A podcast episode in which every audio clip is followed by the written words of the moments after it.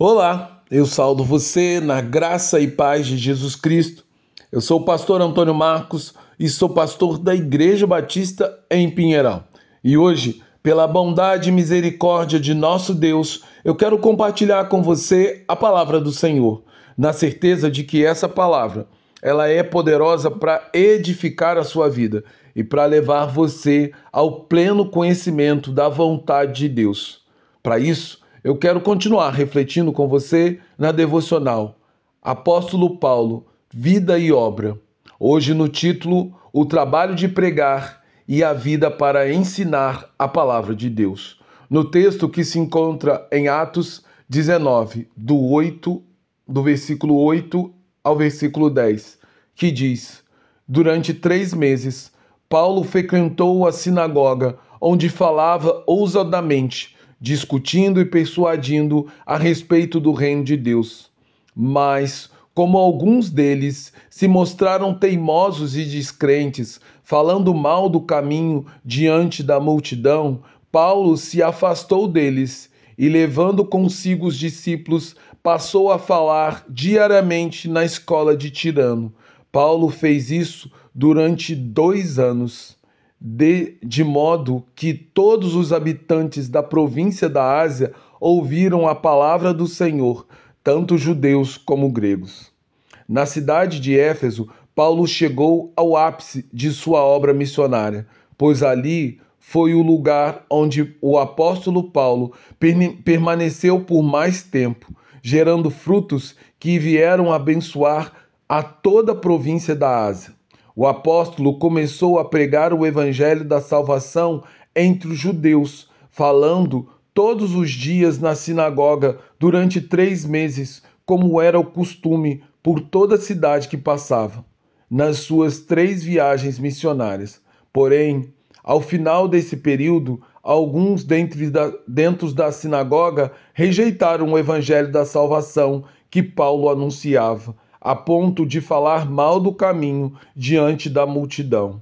O apóstolo então lembrou-se das palavras ditas por Jesus: Não deem, não dê o que é sagrado aos cães, nem atire pérola aos porcos.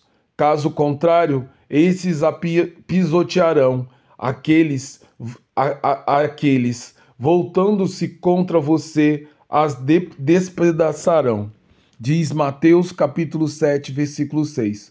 Com isso, Paulo percebeu que os judeus da sinagoga não estavam abertos para receber e crer na sua palavra como sendo palavra de Deus. Assim concluiu que seria um grande desperdício oferecer algo tão precioso como é a mensagem do Evangelho a pessoas cujo entendimento era tão pequeno e onde a ignorância espiritual impedia de ver e acreditar na verdade que lhes estava sendo anunciado com tanta firmeza e fidelidade, a ponto dessas pessoas serem comparadas a porcos que eram animais considerados imundos pelos judeus. Então, a partir daquele momento, Paulo tomou consigo os poucos judeus que creram e se, tornou, e se tornaram discípulos e passou a pregar o evangelho entre os gentios. Entre os efésios, Paulo usou uma estratégia diferente.